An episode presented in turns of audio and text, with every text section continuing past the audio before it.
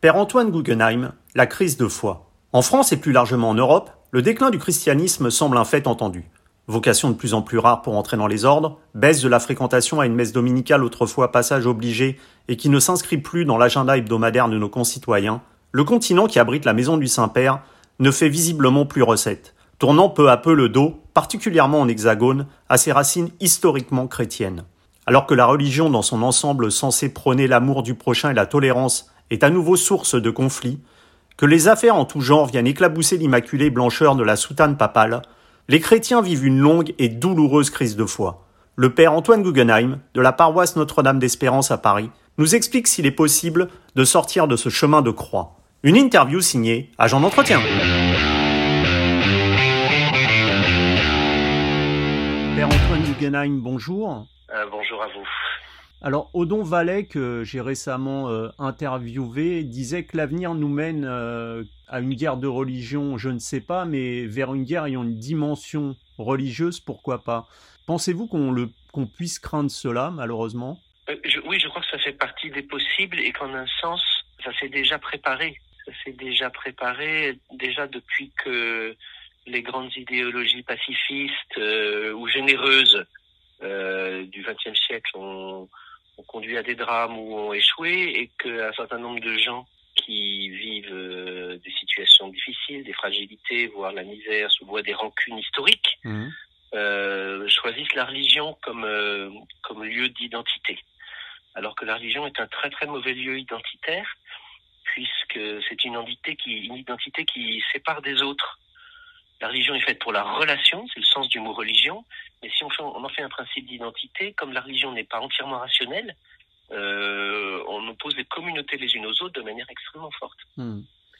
Et donc oui, il y a des prolégomènes d'une guerre à dimension religieuse qui existe, parce que la religion est au cœur des, cultures, que les cultures sont très mélangées dans certains pays, euh, comme le nôtre d'ailleurs. Hmm. Euh, où les, les populations euh, venant de différents euh, horizons euh, géographiques habitent ensemble, mais ne, ne, convivent pas ensemble, et pas simplement les Gaulois et les autres, mais entre entre Roumains et Maghrébins, les choses sont, sont tendues aussi. Mmh. Et la religion vient vient évidemment présenter des toutes les meilleures mauvaises raisons du monde pour euh, s'opposer aux autres en disant il blasphème puisqu'il croit pas comme moi ou je vais le convertir à, mon truc. Et encore une fois, comme la religion manie de la foi, la foi c'est à la fois quelque chose qui met en lien avec du plus grand normalement, mais qui, si on en fait une identité, vous enferme, vous enferme en vous-même et vous sépare des autres. Hmm.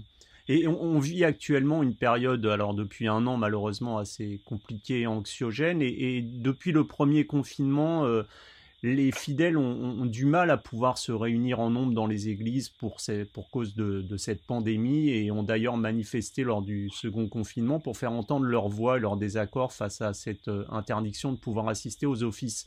Cette relative privation de liberté entraînée par ces confinements, ça a plongé quand même beaucoup de personnes dans un doute existentiel, une sorte de recherche du sens de la vie. Est-ce également ce que vous avez ressenti auprès de vos fidèles? Alors pour moi, dans votre question, il y a, il y a deux choses différentes je vais, que je vais essayer de, de, de, de distinguer. La première, c'est que des fidèles chrétiens, mais encore plus les musulmans et, les juifs, parce que leurs offices euh, sont centrés sur un seul, euh, une seule soirée, mmh. euh, le vendredi, vendredi soir. Alors que nous, nous, avons des, célébrations quotidiennes possibles, les, les, fidèles ont été privés de culte. C'est évidemment une douleur déjà sociale, parce que se retrouver, créer du lien, se rencontrer, la diversité des rencontres, c'est un des besoins humains les plus fondamentaux, les plus essentiels, pour reprendre le terme qui a été très maladroitement utilisé euh, par la haute administration pour désigner euh, la nourriture et la consommation.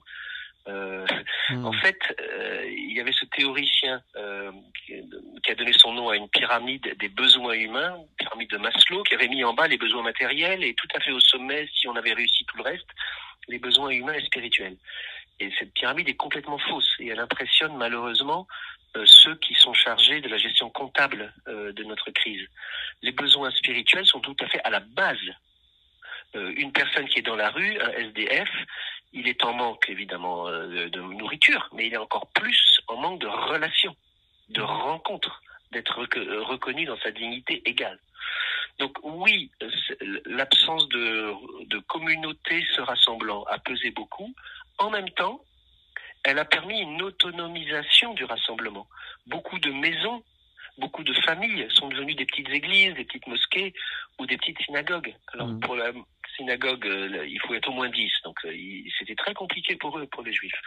Mais pour une petite famille chrétienne, j'ai beaucoup de, de, je connais beaucoup de chrétiens qui en ont profité, au contraire, pour nouer des liens plus autonomes par rapport aux prêtres, par rapport à, à tout ce que la liturgie catholique a d'officiel, euh, de pyramidal et hiérarchique. Ça, c'est la première chose. Avantages et désavantages de cette situation. Ceux qui ont parié sur la capacité des croyants à s'autonomiser tout en euh, désirant se retrouver tous ensemble, et qui ont à la fois soutenu cette autonomie et le désir d'être ensemble, ont gagné à la limite euh, en, en, profondeur euh, de la foi. Après, l'autre dimension, cette crise tout à fait inattendue et, et gérée de manière plus personne ne savait gérer une pandémie en fait, hein, ni les, les, médecins ni plus personne mmh. ne savait. Et, notre médecine de haute technicité a entraîné des hôpitaux extrêmement sophistiqués. On n'avait plus d'endroits pour accueillir les gens dignement parce que nos services très chers ne sont pas adaptés à accueillir des foules. Donc on était très pris à contre-pied dans tous les pays riches. Les pays pauvres sont dans une situation un peu différente en fait. Euh, ça a créé un, besoin de sens, ça c'est sûr.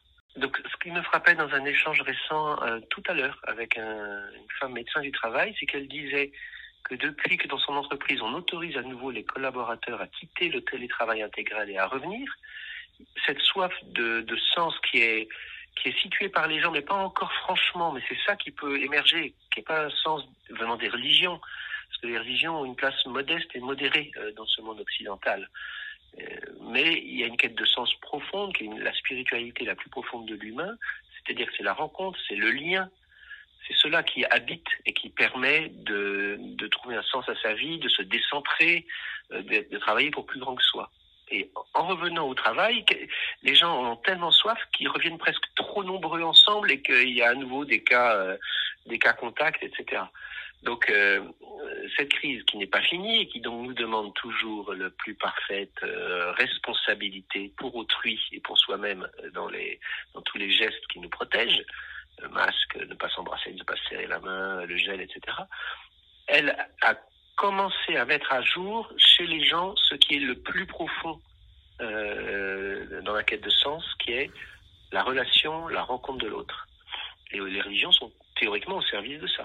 C'est pour ça que quand une religion devient identitaire, elle se trahit radicalement elle-même. comment expliquer justement euh, que, la religion chrétienne aujourd'hui soit en pleine expansion dans, le monde et dans un véritable, on peut l'appeler, déclin en Europe, car euh, même si ça peut en partie s'expliquer par, euh, un écart démographique, il semble que l'Europe vive actuellement une, véritable crise de foi.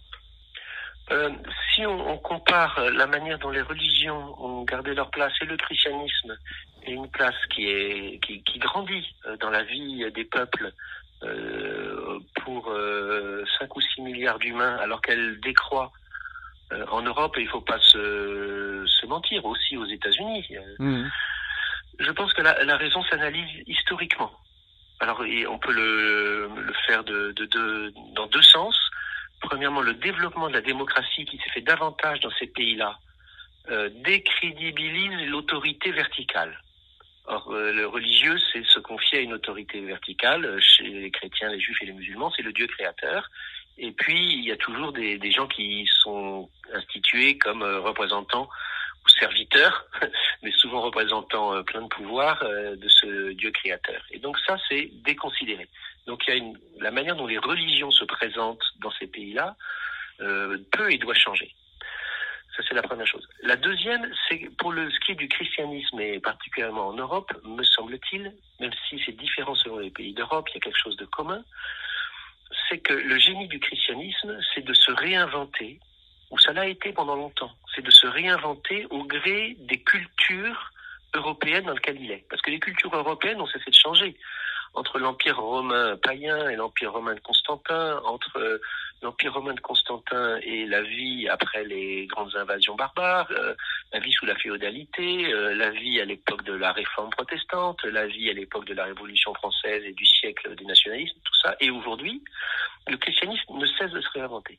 S'il cesse de cela, s'il s'éloigne de la société en disant la société ne veut plus de nous et donc euh, on va se construire en société parallèle, il décline. Hmm. Et je pense qu'une des raisons du déclin, c'est le défi pour les religions euh, de, de, que, que, pose la démocratie avec ce qu'elle a d'extraordinaire et ce qu'elle a de plus compliqué, parce que la démocratie a ses défauts. On le voit bien dans, dans la lutte pour le sauvegarder le climat. La démocratie ne fait voter que ceux qui sont là. Et donc euh, ceux qui ne sont pas encore là n'ont pas le droit de vote pour dire vous faites des bêtises sur, pour l'avenir. Mais il y a l'autre chose, c'est que les églises chrétiennes, religion de l'incarnation, doivent sans arrêt incarner leur message dans la culture du temps et non pas dire ben, on garde l'organisation de l'époque féodale ou on garde l'organisation euh, du XVIe siècle ou du XIXe siècle pour bâtir l'Église. Hmm. Ça, ne peut plus. Euh, on, a, on ne fait plus passer l'Évangile. Hmm. Mais vous parliez des, églises, là, mon père, euh, dans, dans les petits villages, l'Église est, géographiquement, on le sait, le, point central, une église qui jusqu'au milieu, on va dire, du XXe siècle s'érigeait comme euh, le lieu où presque tous les habitants se retrouvaient pour l'office dominical. On constate aujourd'hui que les messes se limitent à une par mois au mieux en raison du manque de prêtres. Notre pays semble quand même irrémédiablement s'éloigner de ses racines chrétiennes auxquelles euh, il était lié de par sa construction historique, on va dire, depuis le baptême de Clovis. Euh, les Français, est-ce que vous pensez qu'ils ont à ce point oublié les, les origines chrétiennes pourtant inhérentes à notre pays? Alors, à nouveau, c'est votre belle question à plusieurs niveaux de réponse. Je pense qu'au niveau de la connaissance culturelle, il y a une ignorance abyssale euh, que les spécialistes de l'art voient très bien. Hmm. Quand vous faites visiter un musée d'archéologie ou de peinture à des jeunes euh, typiques de la France d'aujourd'hui, vous avez un niveau d'ignorance phénoménal ou quand vous écoutez à la radio les émissions, euh, vous savez, où il y a des questions qu'on pose aux gens, quand on pose une question religieuse, du christianisme, pourtant extrêmement simple, euh, pas qui était le père d'Abraham, mais mm. euh, plutôt Abraham, ça vous dit quoi? Il y a une ignorance radicale de non-transmission de la culture qui à laquelle l'État a essayé de plusieurs fois de réagir, mais étant donné les difficultés de l'école, la complexité de la laïcité en France, ils n'y sont pas arrivés. Ça c'est pour la culture. Au plan religieux et spirituel, il se peut qu'on retrouve ce qu'on disait dans une question précédente, c'est-à-dire que l'inadaptation des structures ecclésiales au changement de la, population fait mmh. que là où on aurait pu maintenir une présence, par exemple en disant on garde les églises ouvertes et on confie à quelques habitants du village de la garder ouverte et le dimanche de se retrouver pour lire la Bible, euh, pour prier, pour chanter, pour prendre nouvelles des uns des autres, et pourquoi pas pour déjeuner ensemble. On n'a pas encouragé ça parce qu'on a dit on veut garder le prêtre au milieu du village. Et même les évêques qui avaient commencé à faire ça, on les a découragés ou leur successeur a arrêté tout ça. C'est sûr que c'est compliqué de faire des transitions. On, peut avoir peur qu'il arrive ceci ou cela, que l'Église catholique devienne protestante ou je ne sais quoi. Mais si on se laisse guider par la peur, on ne peut pas innover des pratiques missionnaires. Hmm. Et là, tout simplement, je pense qu'on a de fait laissé mourir euh, involontairement.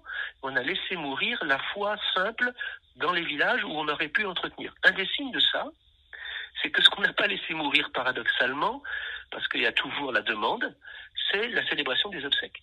Si vous allez dans la France euh, euh, des régions et la France des, la France rurale, villages, les obsèques sont organisées par des laïcs, hmm. qui les organisent admirablement bien parce que c'est leur mission, ils s'y investissent, c'est pas une routine pour eux. Et voilà. Et donc, il y avait une il y aurait une possibilité de maintenir une présence du dimanche de cette manière-là. Et moi, ça me désole parce que je me dis que dans les villes au rythme fou, euh, les gens n'aient plus le temps le dimanche matin parce qu'ils font leurs courses, parce qu'ils vont faire du sport et autres. Voilà. Mais dans, dans, nos provinces, dans nos mmh. régions, ils, n'ont pas tout ça, ils n'ont pas cette richesse culturelle. La messe, c'était un lieu, ou la prière, c'était un lieu de, de, cultiver l'humanité sans équivalent. Comme mm. vous dites, l'église était au milieu du village. Et puis c'est surtout, il y avait aussi... Pas, elle seule, il y avait aussi l'école, il y avait la mairie, mm. il y avait les commerçants, tout ça, ça fait partie de la vie du village. Et puis il y avait un avant et un après, l'office, où les gens se retrouvaient ah, bah, également. bien sûr, mm. bien sûr. Ça, c'était très sympa euh, de passer à la boulangerie après. et, par certains aspects, les, les, vérités de la foi, est-ce que vous pensez pas qu'elles sont quelque peu... Euh, inadapté aujourd'hui au, monde tel qu'il est. Je pense là, par, par exemple, à, l'avortement, sur lequel le pape François euh, a comparé l'avortement à, un, assassinat. Et c'est ce droit à l'avortement qui a d'ailleurs euh, vient d'être adopté dans son pays d'origine, l'Argentine. Est-ce que vous ne pensez pas que justement il y a un certain décalage à ce niveau-là? Alors, euh, on parlait de vérité de la foi, mais en fait, l'avortement n'est pas une vérité de la foi, c'est plutôt une règle morale hmm. des chrétiens depuis l'origine d'interroger euh, l'avortement.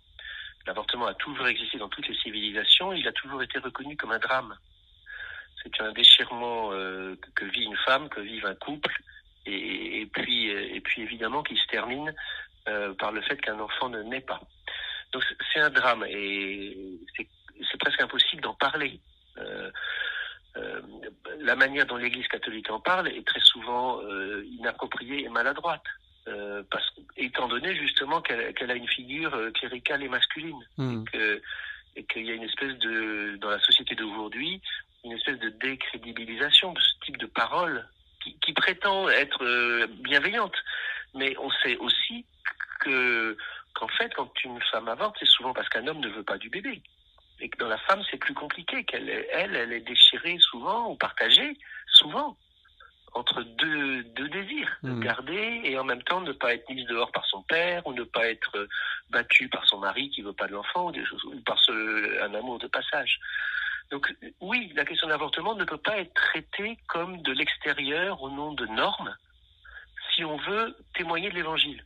On peut dire que ça c'est la tradition chrétienne de dire que l'avortement pose question, que qu'en faire un, un il, il est légal en plus en France il est légal dans des conditions très précises que donnait la loi Veil. C'est-à-dire, mmh. euh, le premier article de la loi Veil, c'est la vie est sacrée. Et le deuxième, il y a des exceptions nécessaires pour que ne, pas se mettre dans des dans des épreuves euh, épouvantables et ne pas abandonner des femmes à des pratiques médicales honteuses et dangereuses pour elles.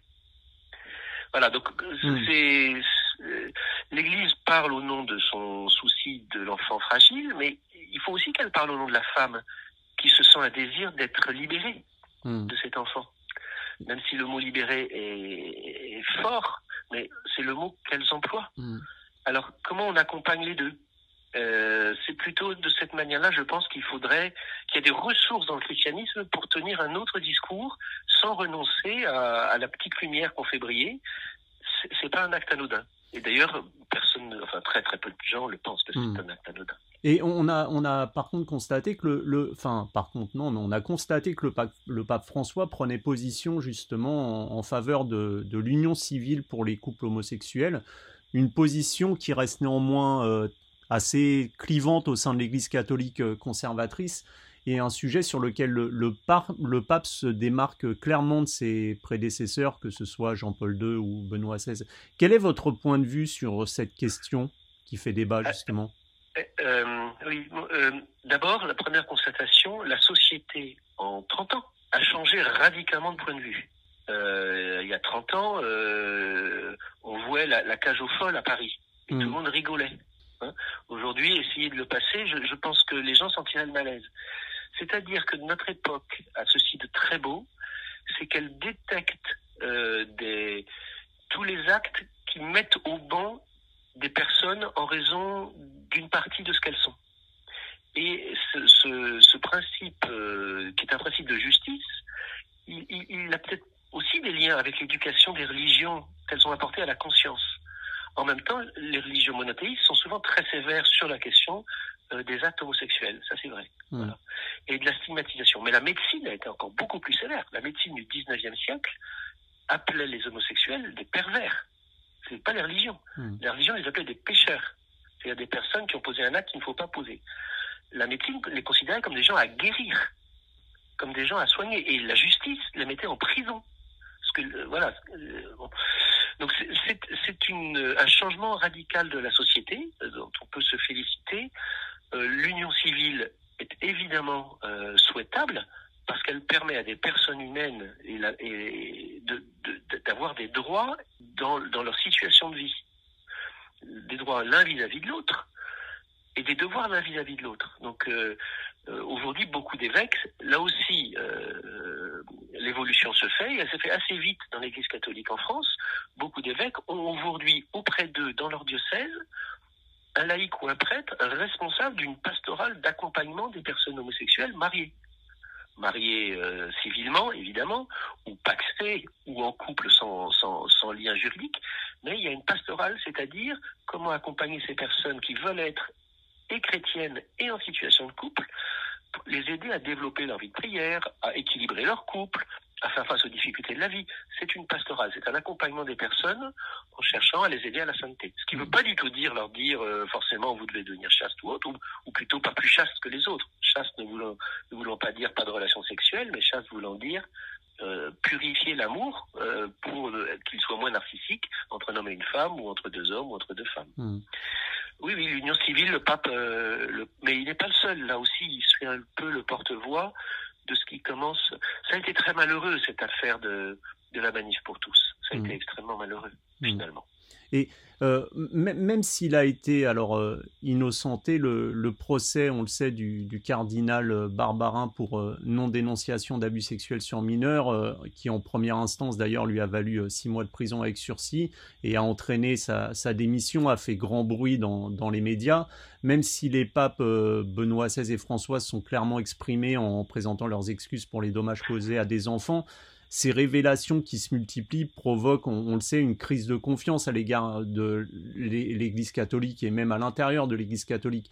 Comment lutter efficacement contre ces dramatiques abus qui ont, ont, détruit la vie de nombreux enfants à travers le monde?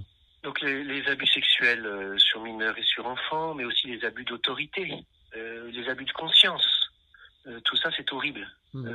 et évidemment, encore une fois, étant donné ce qu'elles sont, parce qu'elles impliquent des ressources humaines profondes, parce qu'elles mettent en jeu la foi, qui est, qui est pas une chose entièrement rationnelle, les religions peuvent très bien entrer là-dedans.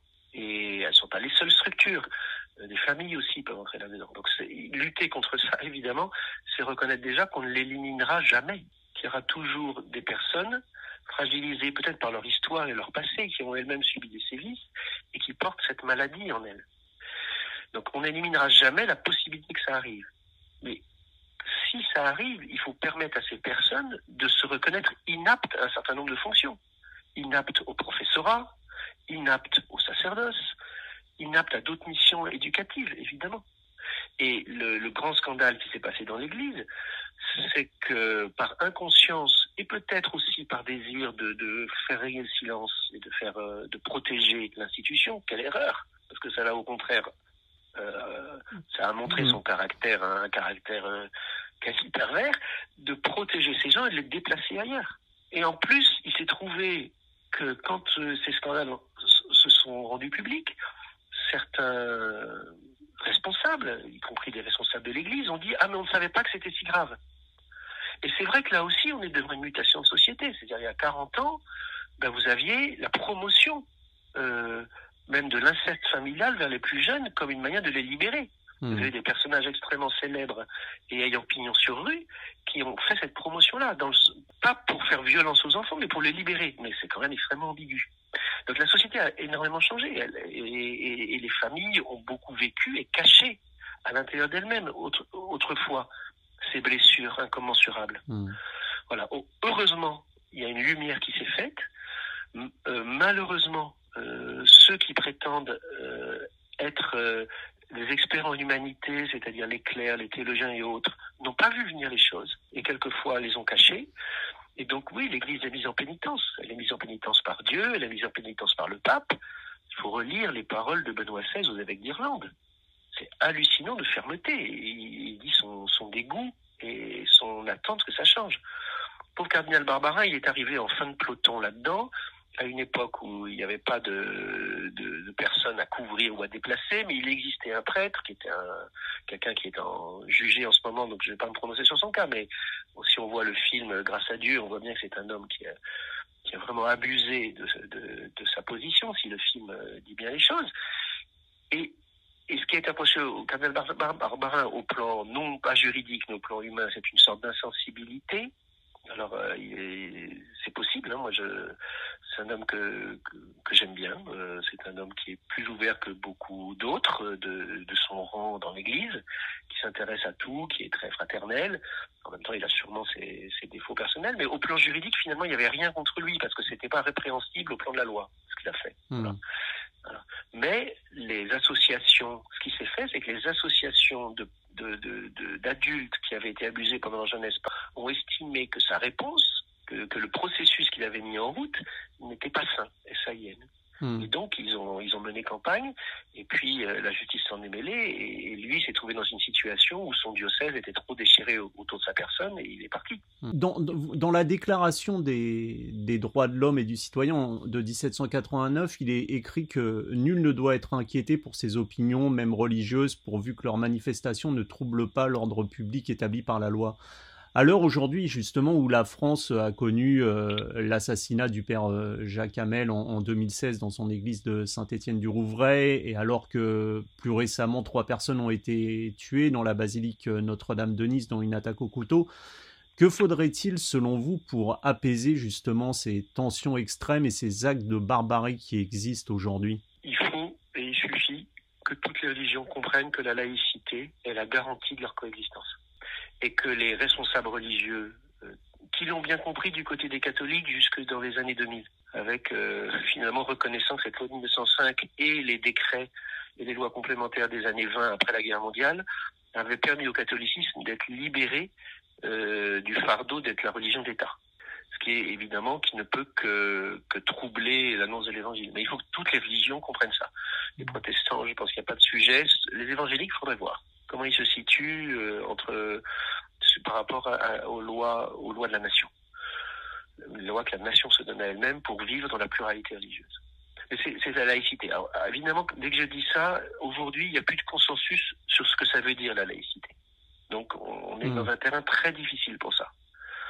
Mais remettons les choses au, au plan des mots que vous avez employés, c'est-à-dire c'est le fait de ne pas être inquiété, c'est la liberté de culte, et c'est même la République garantit. Garantir, c'est beaucoup. C'est le plus haut échelon en dessous de financer. La République doit garantir la liberté de culte. C'était une des questions qui était posée au pouvoir public par le Conseil d'État et qui leur ont demandé d'adapter leurs lois parce qu'on on imposait au lieu de culte des mesures disproportionnellement plus dures qu'au lieu de commerce pendant le, hmm. le deuxième confinement. Donc, c'est dire à quel point le droit est en faveur des religions en France. Mm.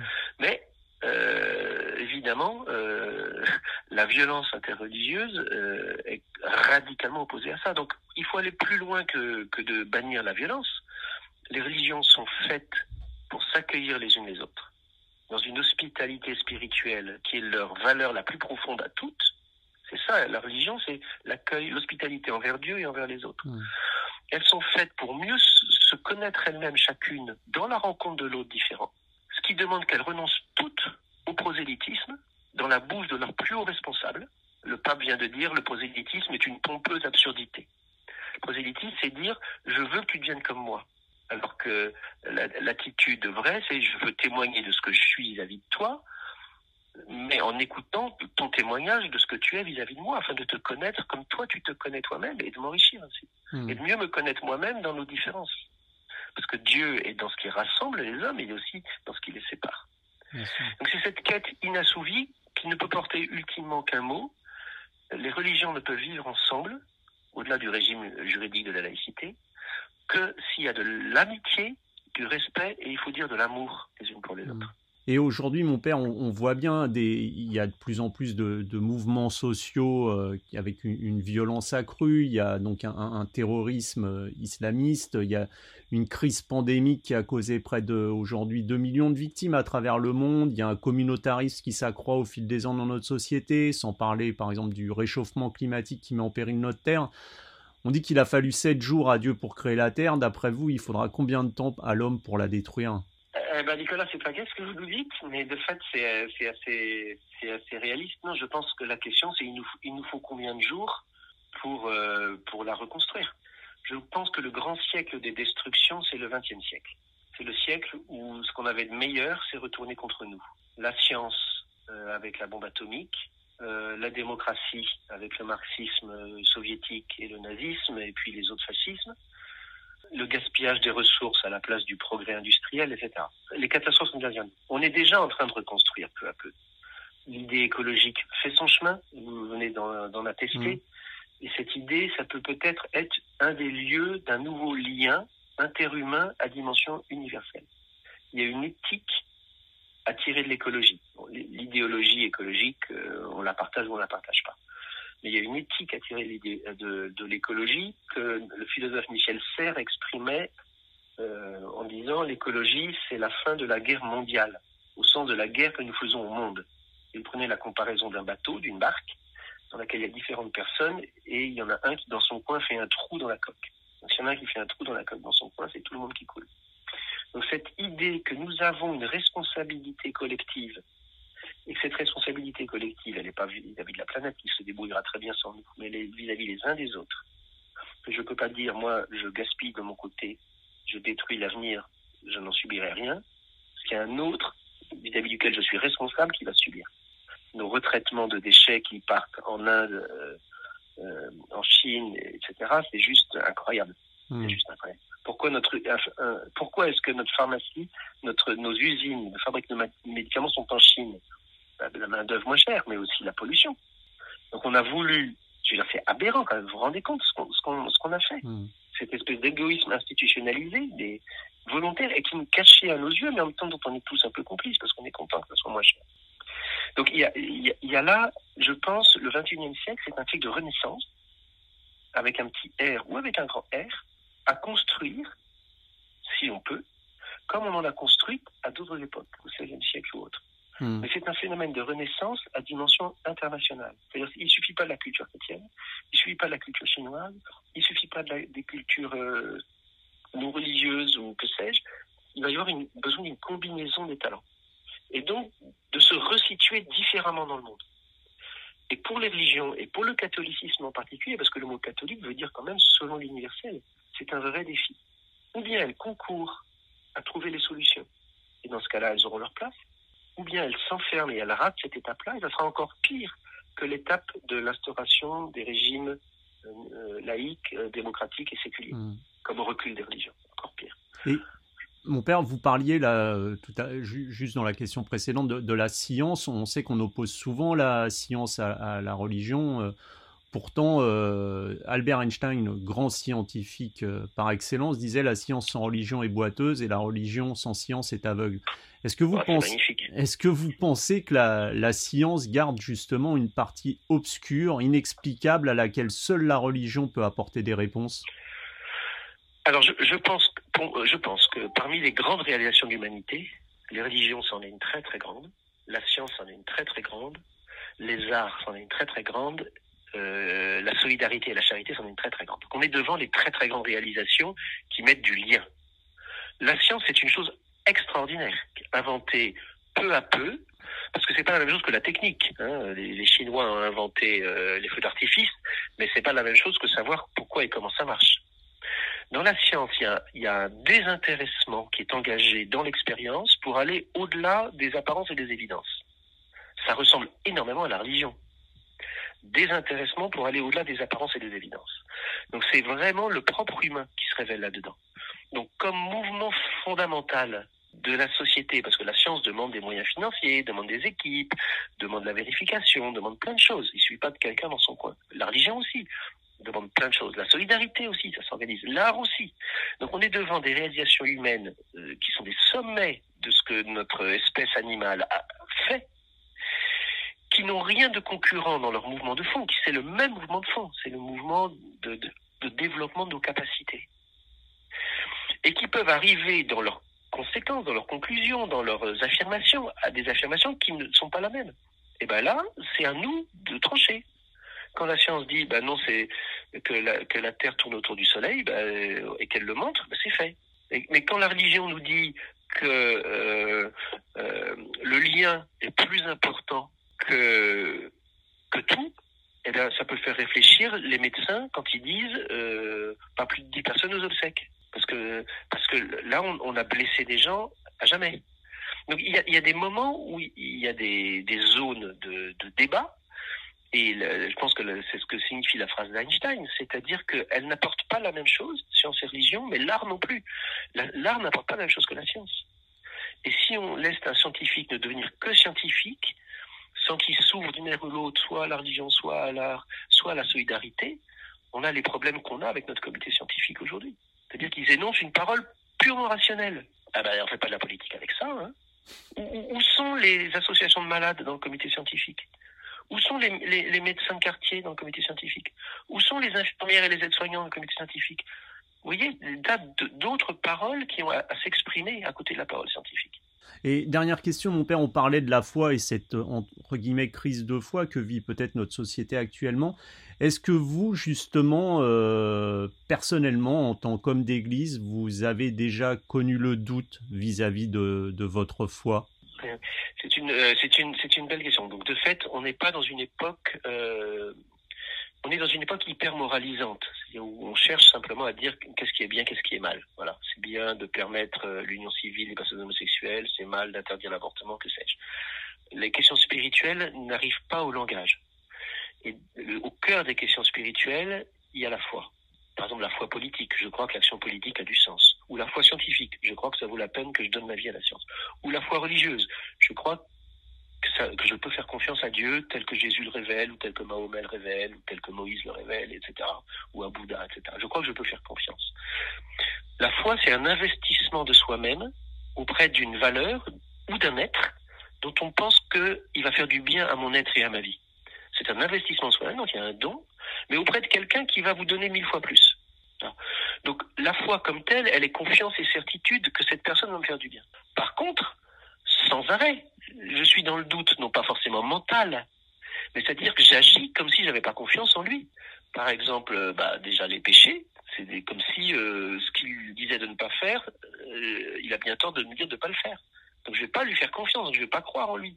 Ou dans le, fait d'accueillir l'autre dans chaque rencontre comme un trésor. Ben non, quelquefois l'autre il me rase et puis je, je m'étais dit que je ferais ça, il y a quelqu'un qui m'appelle, il vient chez moi, je lui ai rien demandé et, et je le reçois pas. Voilà. Donc c'est en pratique que vit le doute. Vous voyez, mmh, mmh. la, foi comme telle, c'est le moment où j'ai confiance. Alors ce moment de confiance, il est de fait sans arrêt, on pourrait l'appeler du doute aussi. C'est-à-dire croire en Dieu ou douter de Dieu, c'est la même chose. C'est-à-dire comment je m'appuie sur lui.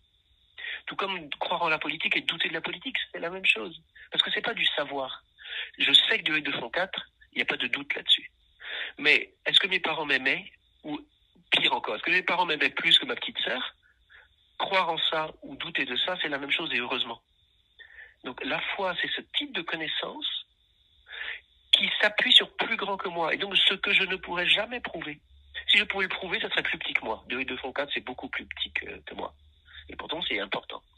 Mais que mes parents m'aient aimé ou que moi j'aime mes enfants, je peux en douter. Ou que moi je sois un saint ou un pécheur, je peux en douter. Parce que c'est des choses qui sont plus grandes que moi et j'ai pas de certitude. Je, je les domine pas. La vie après la mort, je peux douter que ça existe parce que parce que je peux pas voir la vie après la mort. Mais je peux m'appuyer sur elle si je crois que Dieu ressuscite les morts. Mais en même temps, voilà, c'est croire et douter en un hmm. sens c'est la même chose. Mais ça ne veut pas dire de croire que ça n'existe pas, mais ça veut dire pleinement croire. En disant, un musulman me dit Jésus n'est pas le fils de Dieu, ben, qu'est-ce que j'en sais que Jésus est le fils de Dieu? Je le crois. Ça ne veut pas dire je suppose que c'est vrai. C'est pas dire c'est mon opinion c'est dire je m'appuie sur ça pour vivre. Ça fait partie des repères de ma vie. Tout comme j'ai un fils chez moi, ça fait partie des repères de ma vie et je crois en lui.